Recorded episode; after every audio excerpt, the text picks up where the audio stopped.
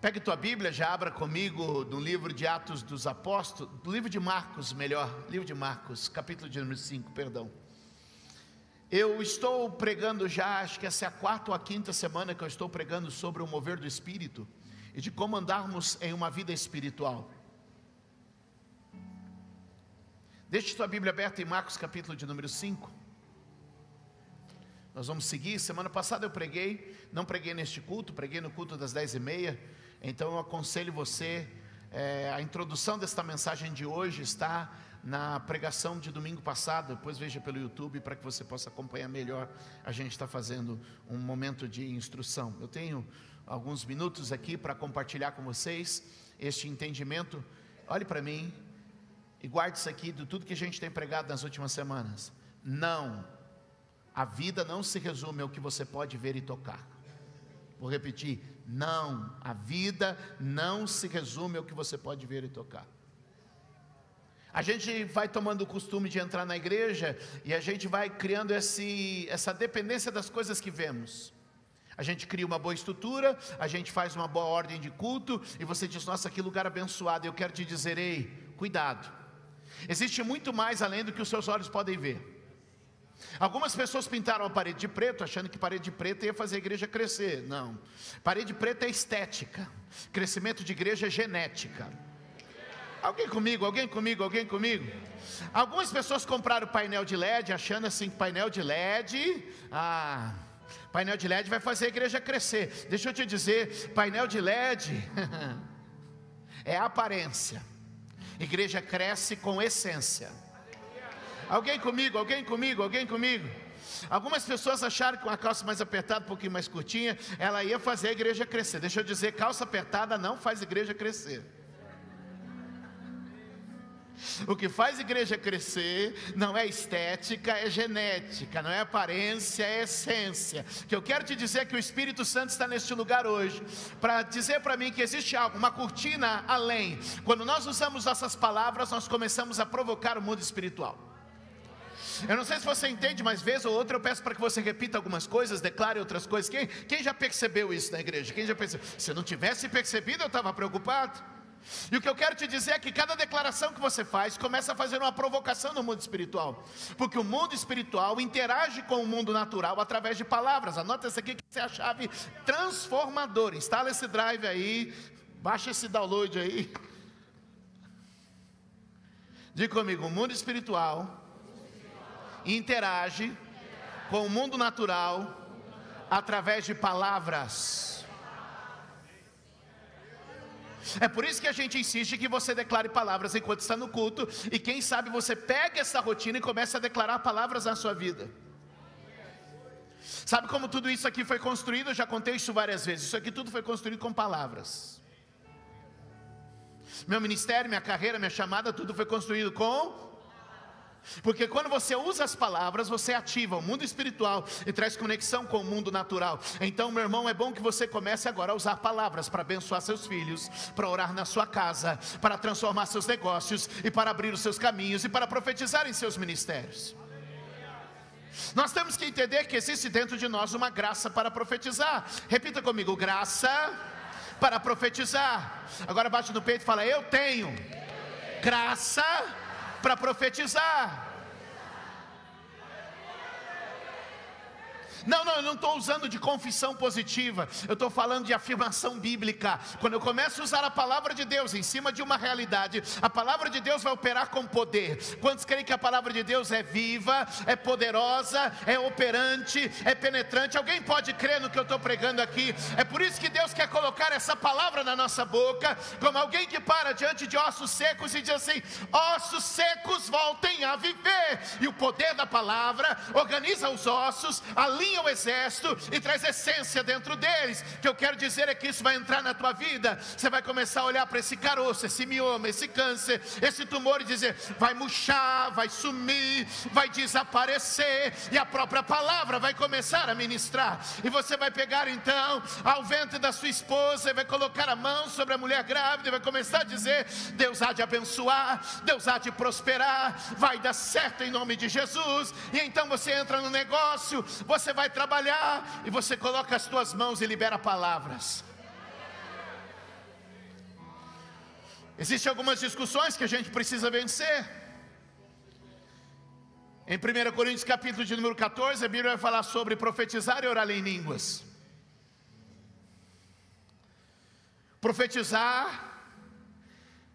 tem preeminência, profetizar tem prevalece. Mas quem pode profetizar se não estiver cheio? Quem pode profetizar se não estiver em comunhão com o Pai? Quem pode profetizar se não estiver envolvido pelo poder do Espírito?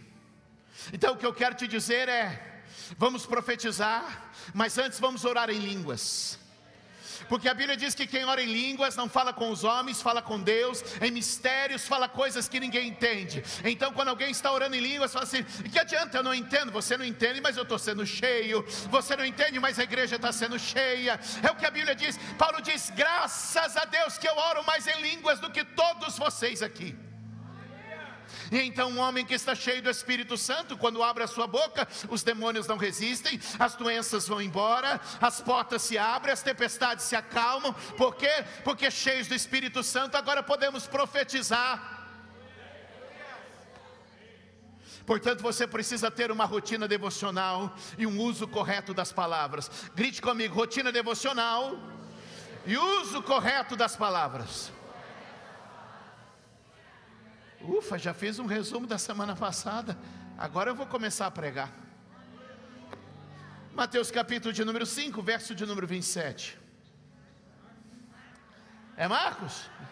Então vai de Marcos mesmo, já que vocês querem Marcos, vai Marcos. Para mim não tem problema. É Marcos vocês querem? Então vai de Marcos. Marcos capítulo 5, verso 27, a gente tem isso? Quando ouviu falar de Jesus. Diga comigo, a palavra entra e cria fé. Diga, fé sai por palavra. A palavra introduz a fé e a fé se expressa por palavra. Quando ouviu falar de Jesus, chegou por trás dele no meio da multidão, tocou em seu manto, tocou em seu porque pensava, falava consigo mesmo, refletia com ela mesma. O que, que essa mulher fazia? Ela estava dizendo: se eu também, se eu tão somente tocar em seu manto, ficarei curada. E ela foi pelo caminho, forte ou fraca? Fraca. Os caminhos se abriram para ela ou se fecharam para ela? Mas a sua fraqueza, os caminhos fechados, não tiraram a confissão da sua boca. Toque alguém diga que as circunstâncias desfavoráveis não roubem sua confissão. Ela estava forte ou fraca? O caminho estava aberto ou fechado? Mas a circunstância não mudou a confissão. Se eu tão somente tocar, eu vou ser curada. Se eu tão somente tocar, eu vou ser curada. Se eu tão somente tocar, eu vou ser curada. Uh. Alguém comigo aqui? O que essa mulher está fazendo? Se tão somente eu tocar, ficarei. O texto vai dizer: imediatamente cessou sua hemorragia e ela sentiu em seu corpo que estava livre do seu sofrimento de alguma forma, aquela caminhada de confissões criou uma atmosfera que quando ela toca em Jesus, Jesus diz: Alguém me tocou, e alguém vai dizer assim: Senhor, todo mundo esbarra em ti. Ele falou: Não foi um esbarrão, foi uma conexão. Porque a palavra que é Jesus, o Verbo encarnado, e a palavra na boca daquela mulher encontraram. E quando uma confissão e uma palavra se encontram, meu querido, Deus opera coisas maravilhosas. Que eu estou preparando você para que você comece a ter experiências sobrenaturais na sua vida. Você vai começar a mudar sua confissão e vai começar a alinhar ela com a palavra de Deus. Houve um alinhamento. Uh, isso é maravilhoso. Vamos para o próximo texto. Eu preciso que você perceba alguns textos e depois eu vou alinhar rapidamente. Eu preciso correr. 1 Samuel capítulo 10, verso número 10. O pessoal já está pronto na mídia. Coloca aqui, você pode ler, depois anota e marca para ler em casa. Chegando em Gibeá, um grupo de profetas, um grupo de profetas o encontrou. Encontrou Saul. O encontrou. O Espírito de Deus fez o quê? Se apossou dele E ele profetizou em transe no meio deles. Eu lhe pergunto: Saul era um profeta? Não. Mas quando ele estava no meio dos profetas, profetizou. Diga comigo: ambientes espirituais, ambientes de profecia. Olha o verso de número 11 do mesmo texto. Quando os que já o conheciam viram-no profetizando com profetas, perguntaram uns aos outros: O que aconteceu ao filho de Quis? Saul também está entre os profetas agora? Eu pergunto: Ele é profeta? Mas profetizou. Uh. Diga comigo, esse ambiente me capacita a profetizar. Atmosferas podem despertar sua vida espiritual e te dar experiências sobrenaturais.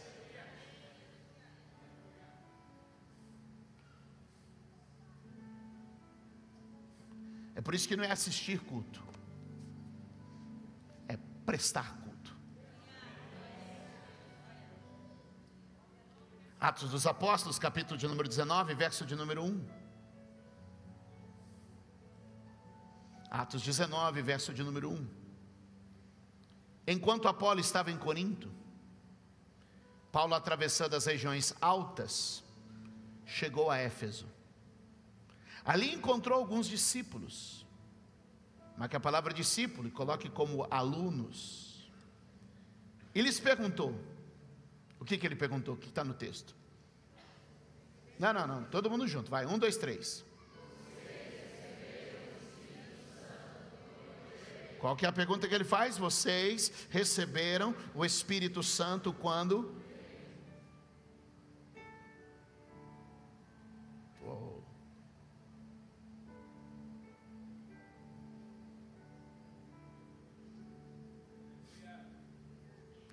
E eles responderam: o que, que eles responderam?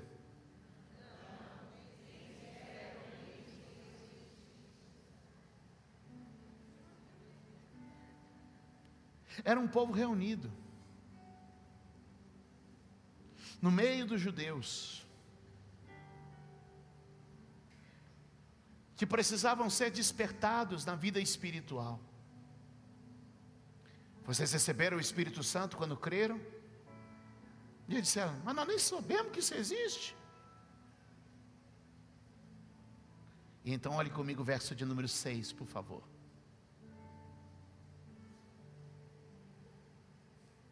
Vamos ler a igreja toda no 3, 1, 2, 3. Quando Paulo lhes impôs as mãos, veio sobre eles o Espírito Santo e começaram a falar em línguas e a profetizar.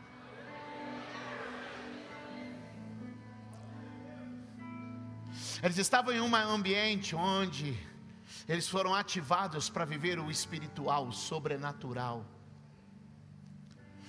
Meu desejo como pastor é mais do que ter um culto bonito, agradável, arrumado, organizado. Eu quero ter alguma coisa que vai bagunçar o meu cronograma. Eu quero ter alguma coisa que vai tirar o controle de mim e tomar esse lugar, meu Deus, um barril de pólvora, aleluia, um tanque de gasolina. Eu não sei se você está entendendo a linguagem que eu quero usar. Ah, um depósito de dinamite, pronto a explodir no poder de Deus. Porque eu quero orar aqui e agora para que aqueles que não receberam o Espírito Santo quando creram, recebam em nome de Jesus a presença poderosa do Espírito Santo em suas vidas nesta manhã de domingo, pois foi assim em Éfeso e será assim em Suzano também.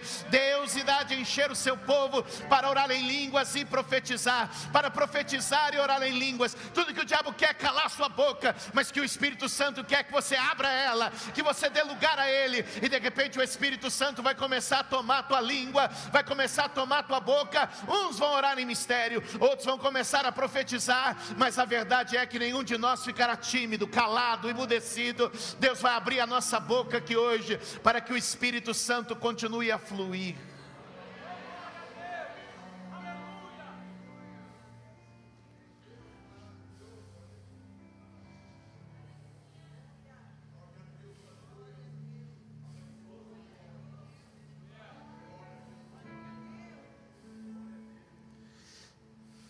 Espírito Santo. já foi retratado como um rio. O Espírito Santo já foi retratado como um vento. E o próprio Jesus diz que quem crê nele, como diz a Escritura, do seu interior fluirão. O rio vai fluir. A sua boca é a fonte por onde jorra esse rio.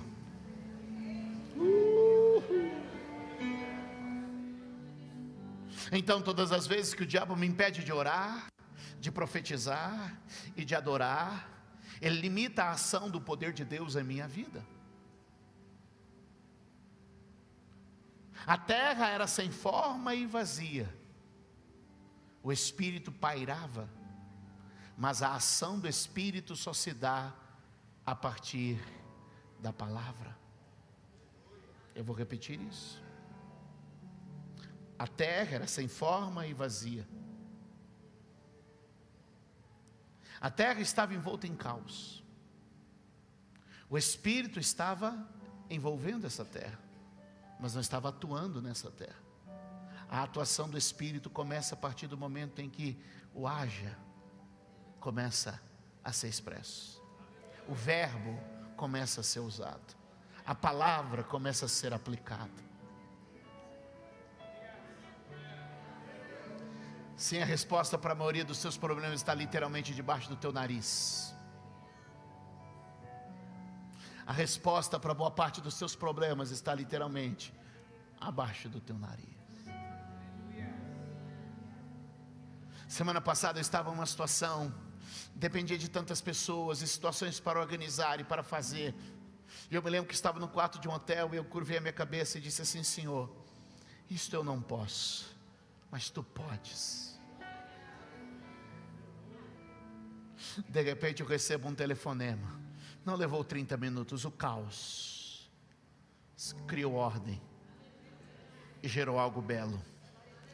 Eu não sei se você acredita no que eu estou pregando esta manhã, mas uma marca dos crentes visitados pelo Espírito Santo é que eles oravam em línguas e profetizavam.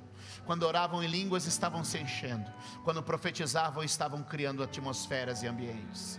Quando oravam em línguas, recebiam o poder de Deus. Quando profetizavam, liberavam o poder de Deus sobre suas vidas, suas casas e suas famílias. Esta igreja não ficará calada, ela vai adorar para se encher e profetizar para transformar. Levante a mão direita e grite comigo: adorar para se encher e profetizar para liberar o poder de Deus. Quantos podem dizer amém e dar um forte aplauso a Deus nesta bendita manhã?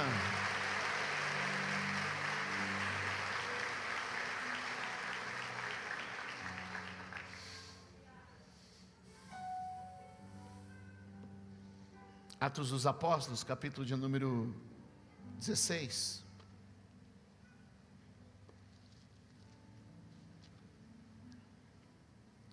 Pensei que não ia dar tempo, mas vocês me acompanharam. Hein?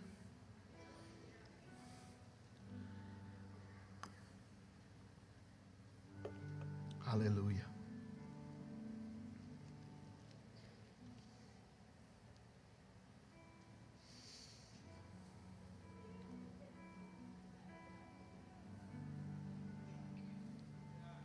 Verso de número 23. Quem já sente a presença dele aqui?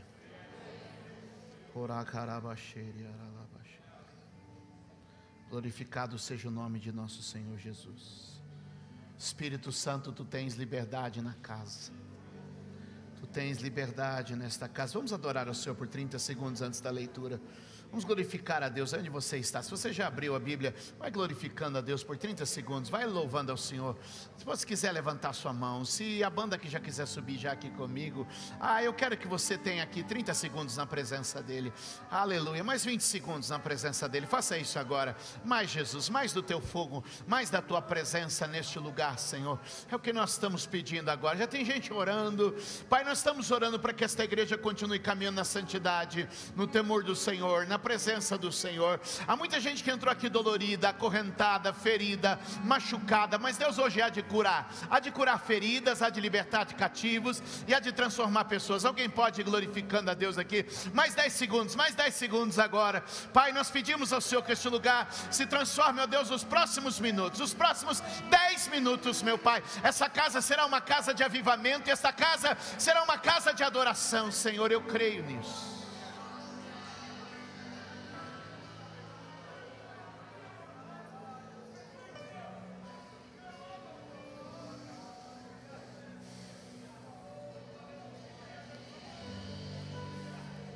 Atos dos Apóstolos, capítulo de número 16, verso de número 23.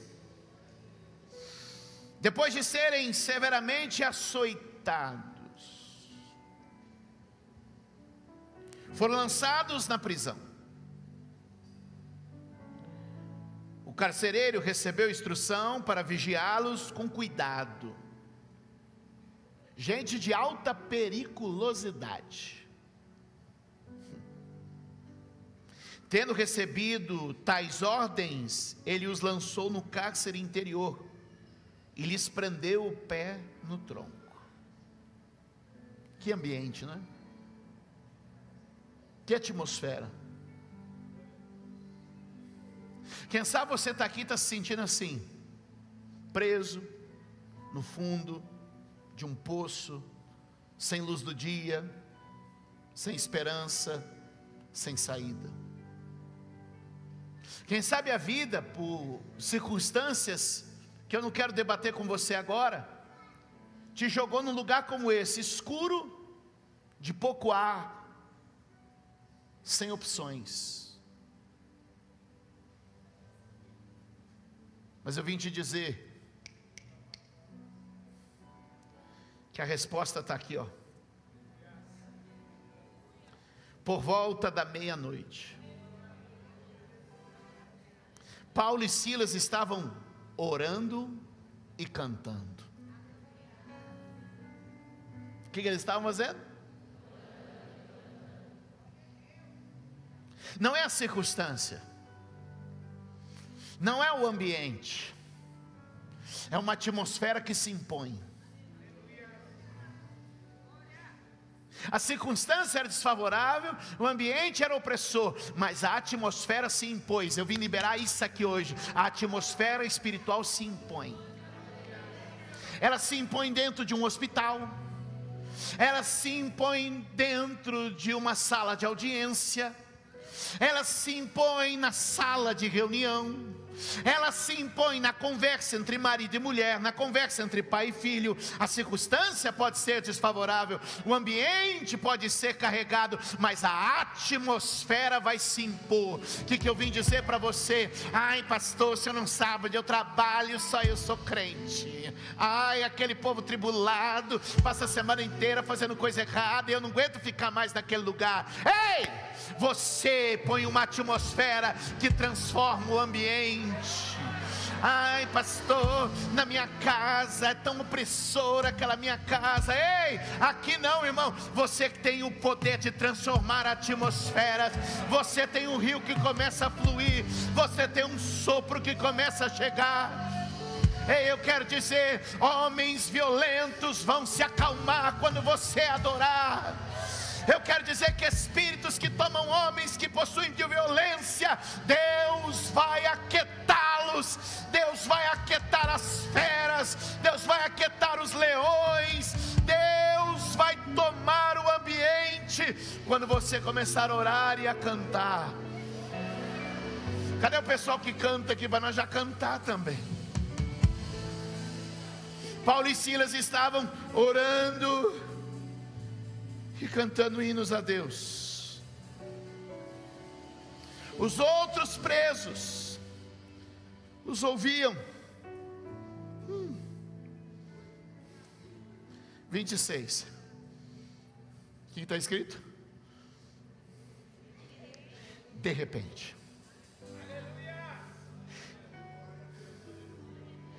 Vira para quem está perto de você e diga: de repente, não é do nada.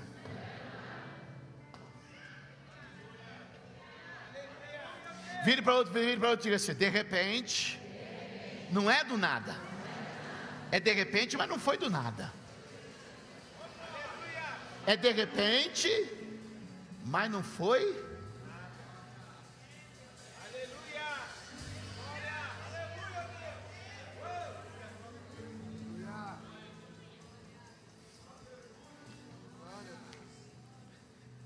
Alguém está esperando que aconteça um de repente na sua vida. De repente, ela foi curada. Mas ela foi dizendo: se eu tocar, eu serei curada. De repente, Saul estava profetizando, mas ele estava envolvido no meio dos. Ele estava no meio dos. Se eu ficar aqui no meio, até eu canto, gente. Vocês não têm noção.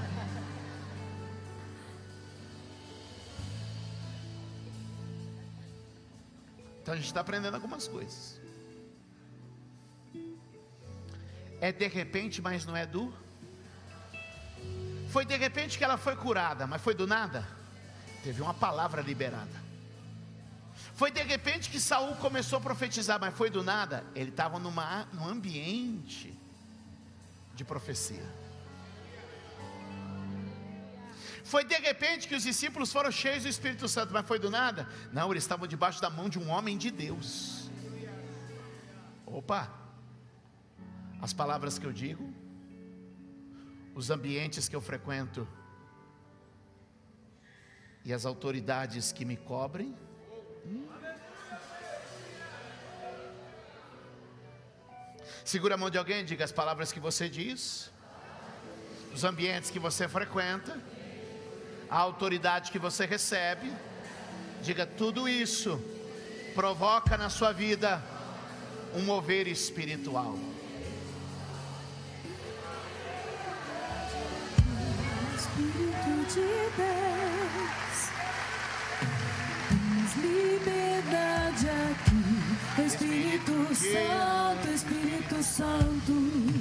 Tens liberdade Espírito de Deus, Espírito de Deus. Tens liberdade aqui, Espírito Santo, Espírito Santo. Tens liberdade aqui, Espírito de Deus, Espírito de Deus. Tens liberdade aqui, Espírito